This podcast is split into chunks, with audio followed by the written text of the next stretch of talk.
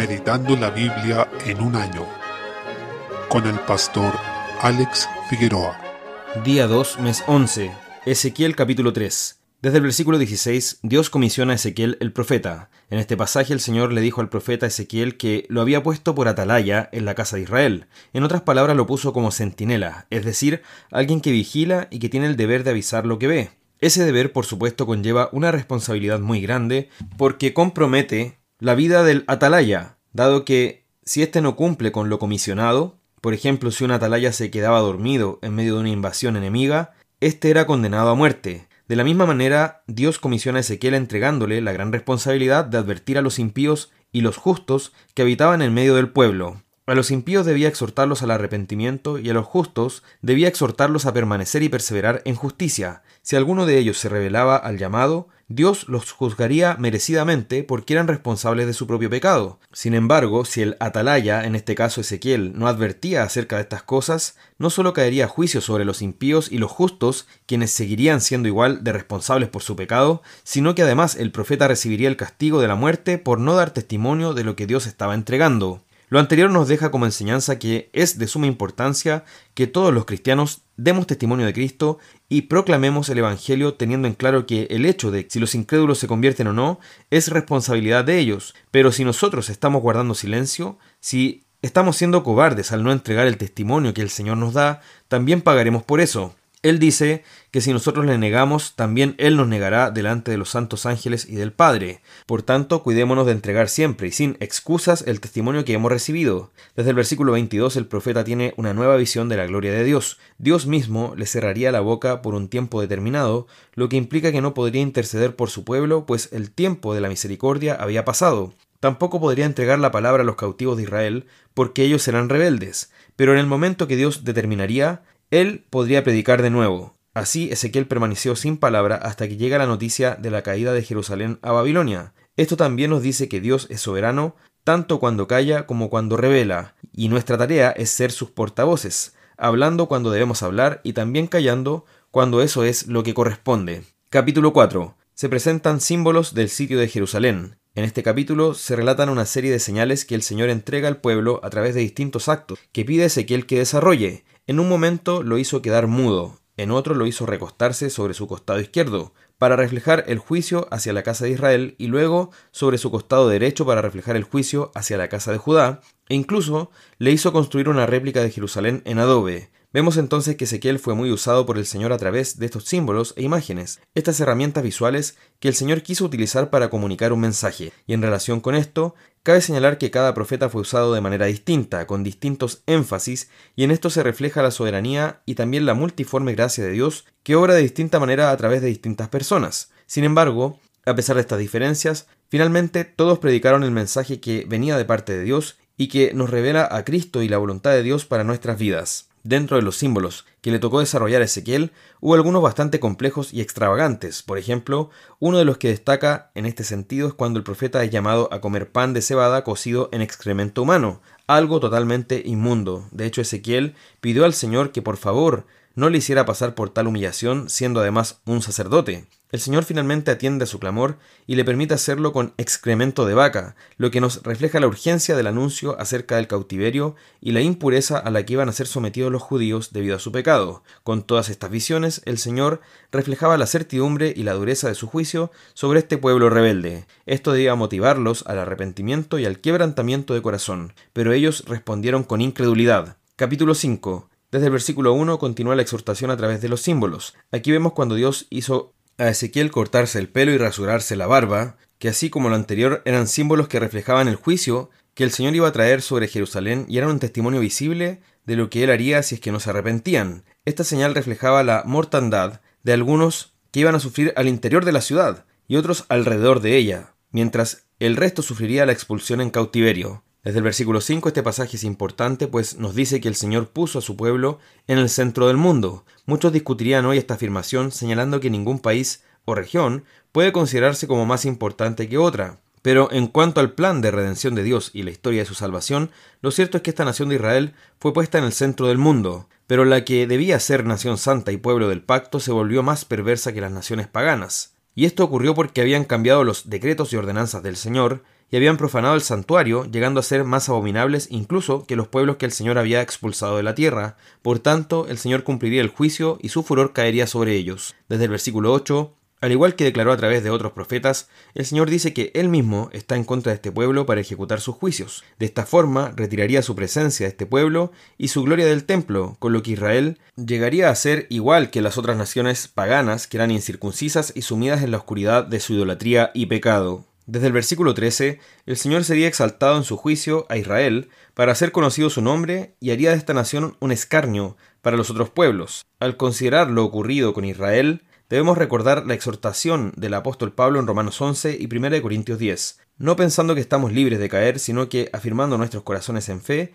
y temblando ante el testimonio que encontramos en la Escritura sobre Israel, pues si no tenemos temor de Dios en nosotros y si abandonamos su palabra podemos sufrir gran decadencia y ruina. Capítulo 6. Desde el versículo 1 el Señor advierte que derribaría los lugares altos. Recordemos que el pueblo al caer en el paganismo adoraba en los montes, en los cerros y en los lugares altos, donde edificaban sus altares a los ídolos. Lo que hace el Señor entonces es advertir que caerían junto a sus ídolos e incluso sus cadáveres quedarían delante y alrededor de sus dioses falsos. Así de claro sería el juicio del Señor que iba a ocurrir. Desde el versículo 8 el Señor promete dejar un remanente a este pueblo. Esto es una gran muestra de misericordia, pues merecían ser consumidos por completo. De hecho, de manera muy gráfica, a través de un sentir humano, el Señor expresa rechazo profundo y de todo su ser hacia el pecado de Israel, su aborrecimiento hacia la idolatría y fornicación de ellos. Pero también notamos que el Señor se duele del pecado de este pueblo y promete que serían restaurados a través del quebrantamiento por su maldad. Versículo 9. Desde el versículo 11 el juicio contra la idolatría daría a conocer el poder de Dios y exaltaría su nombre. Esto es un anticipo de lo que ocurrirá en el juicio final, donde todo ídolo será derribado y todo enemigo de Dios sufrirá su ira eterna. Una de las cosas que destaca de este capítulo es que el Señor utiliza y repite constantemente las expresiones sabrán que yo soy Jehová o conocerán que yo soy Jehová, siendo una muestra entonces del propósito que el Señor tenía con todo lo que venía anunciando hasta aquí. Tomemos en serio al Señor una vez más, como nos exhorta la Escritura, y consideremos que el pecado sí tiene consecuencias. El pecado no arrepentido lleva a la ruina y nuestra actitud entonces debe ser volvernos al Señor, arrepentirnos y buscar su rostro esperando que Él nos sostenga. Salmo 104. Desde el versículo 24 el salmista, luego de analizar la maravillosa providencia de Dios sobre su creación, se detiene a alabar al Señor por sus obras, por la sabiduría perfecta y la bondad admirable que ellas manifiestan. Esas obras son innumerables. No podríamos tener éxito en contarlas todas, pues aunque la creación es finita, la perfección, sabiduría y bondad de Dios es eterna. Y todo lo hecho testifica de su excelencia. Así también habla del mar, que siempre ha causado admiración al hombre por su inmensidad y el misterio que se esconde en sus profundidades se menciona al Leviatán, que se presenta aquí como un gran monstruo marino y que como tal podía ser admirado y adorado por hombres idólatras, pero se dice que está sujeto al Señor, que Él lo creó. Desde el versículo 27 apreciamos cómo toda la creación depende de Dios y Él es quien da vida a todas las cosas, quien renueva la vida en toda la tierra. En consecuencia podemos concluir que Dios no está ausente ni ajeno a su creación, sino que interviene en ella constantemente, produciendo y sosteniendo la vida, Tal como en la creación se nos dice que el Espíritu de Dios se movía sobre la faz de las aguas, en Génesis 1.2, también por la obra de su Espíritu Santo viven las plantas, los animales y las personas, siendo esta tercera persona de la Trinidad la que renueva la vida en la tierra. Desde el versículo 31 la gloria del Señor debe ser exaltada por sobre su creación y ciertamente nosotros mismos debemos alabar al Señor. El dominio del Señor sobre su creación es total y absoluto. En esto debemos recordar lo que la Escritura testifica sobre Cristo. Todo fue creado por medio de Él y para Él, y Él es antes de todas las cosas, y todas las cosas en Él subsisten. Colosenses 1, 16 al 17. Así es imposible entender este salmo sin considerar la creación y el sostenimiento de ella como una obra del Dios Trino. La reacción que esto debe producir en nosotros es alabanza continua, que ha de persistir mientras tengamos vida, ha de generar una dulce meditación en nosotros y una alegría profunda y genuina, al considerar la majestad y la gloria de Dios manifestada en todas sus obras. Nuestro anhelo debe ser que todo lo creado declare esa gloria, y como consecuencia los impíos, quienes se rebelan contra el Señor, dejarán de ser y no heredarán la tierra, la cual es para aquellos que creyeron y confiaron en el Señor. Proverbios capítulo 26. Versículo 27. El pecado tiene consecuencias. Debemos tener en cuenta que quien persevera en el pecado y anda conforme a él, finalmente recibirá su pago. En este proverbio vemos que aquella persona que anda en pecado es comparada con aquel que cava un foso y cae en él, o con aquel que revuelve la piedra y sobre sí mismo la recibe. En resumen, es tan simple que basta con decir que no tenemos posibilidad de salir exitosos si vivimos en pecado, pues Dios no puede ser burlado y cada uno cosechará lo que sembró. Libro de Hebreos capítulo 4. Al leer este capítulo tengamos presente que Hebreos es una carta que se leía en la iglesia de aquella época y cuyo contenido trata acerca de las verdades doctrinales y algunas aplicaciones. Al decir que se leía, nos referimos a que lo más probable es que se haya presentado en lugar de sermón o predicación, leyendo toda la carta de una sola vez ante una congregación. En el versículo 1 notamos que, dada la incredulidad de Israel y el fruto de la destrucción que esto conllevó, como se mencionaba en el capítulo anterior, el llamado que hace el autor de Hebreos en esta ocasión es temamos pues, es decir, comienza con una aplicación que nos exhorta a temer, ya que aunque pareciera que hayamos alcanzado la promesa de entrar en el reposo del Señor, en realidad puede ser que no lo hayamos hecho. En el griego original, este pasaje ocupa dos palabras para reposo. La primera de ellas es catapauses, que es la que se ocupa en casi todas las ocasiones y se refiere más a un lugar de reposo donde podemos descansar. La segunda palabra que se utiliza en el versículo 9 es sabatizo, que se refiere más bien a un estado de reposo o acción de reposar. Entonces debemos tener en cuenta ese matiz. Versículo 2. También es importante recalcar lo siguiente. Dice también a nosotros se nos ha anunciado la buena nueva como a ellos. Esta frase buena nueva viene del griego evangelio, evangelio, y lo que quiere decir este versículo es que el Evangelio no es un mensaje que nace recién cuando Jesús se hace hombre y asume la naturaleza humana, sino que desde el principio el Evangelio fue anunciado, pero para este pueblo no les aprovechó el oír la palabra por no ir acompañada de fe en los que la oyeron. Esto quiere decir que la única forma de recibir realmente el Evangelio es por medio de la fe, tanto antes como después de Cristo. Por tanto, debemos tener claro que esa es la única forma de entrar en el reposo del Señor. Desde el versículo 3, a quienes no creen, el Señor juró en su ira que no entrarían en su reposo. Es importante señalar acá que no se refiere simplemente al séptimo día, ni tampoco se refería a la entrada de la tierra prometida, porque si Josué hubiera sido el que les dio ese reposo al conquistar Canaán, entonces no hubiera dicho no entrarán en mi reposo. Eso significaba que todavía quedaba un reposo para el pueblo de Dios. Versículo 9. Y es precisamente a ese reposo al que se refiere este pasaje, aquel reposo en la gloria eterna, la comunión eterna con Dios después de la segunda venida de Cristo. Vemos entonces que en relación a esto ya se ha mencionado tres veces lo expuesto en el Salmo 95, apareciendo antes en el capítulo 3 en dos ocasiones. Dice, si oyereis hoy su voz, no endurezcáis vuestros corazones. El autor de Hebreos quería enfatizar este versículo mediante la repetición. Versículo 12. La palabra es viva y eficaz. Uno de los énfasis de este versículo es el llamado a ser sensibles a la palabra de Dios, un llamado a reaccionar mediante la fe de manera inmediata, también con arrepentimiento y obediencia a esa palabra, porque la palabra es viva y eficaz, es la única palabra que tiene esta propiedad, ni la palabra de los ángeles, ni la de los querubines o serafines, ni la palabra humana, por supuesto, puede decirse que es viva y eficaz. La única palabra de la que se dice esto es respecto de la palabra de Dios. Y esto porque es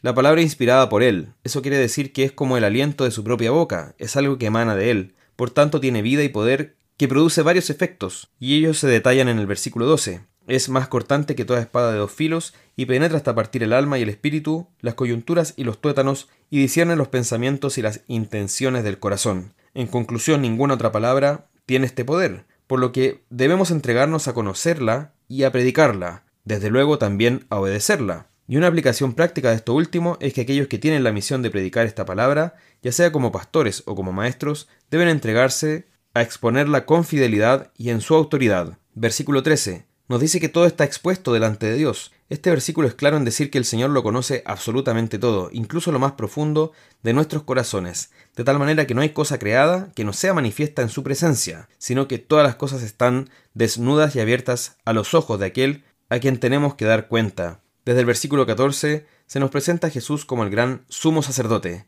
Aquí, retomando lo que se expuso a partir del capítulo 2, se nos recuerda que Jesús, el Cristo, traspasó los cielos. Por tanto, estamos llamados a perseverar en fe y retener nuestra profesión. Y algo que cabe señalar de este llamado es que en todo momento el Señor nos llama a no abandonar la fe, a no volver atrás, a retener la fe que se ha profesado en Cristo, porque no tenemos un sumo sacerdote que no pueda compadecerse de nuestras debilidades, sino uno que fue tentado en todo según nuestra semejanza, pero sin pecado. Versículo 15. En resumen, Cristo es un sumo sacerdote que asumió nuestra naturaleza, que fue expuesto a la tentación ante la cual salió victorioso, y nunca cayó en ella, por tanto puede compadecerse de nuestras debilidades. Versículo 16. El llamado final que concluye todo lo anterior es acercarnos a Cristo confiadamente, a este trono de la gracia, una invitación maravillosa y a la vez sublime, que nos llama a acercarnos con confianza, que no es lo mismo que confianzudamente, sino con reverencia, y obtendremos así la promesa de alcanzar misericordia y hallar gracia para el oportuno socorro en tiempo de tentación,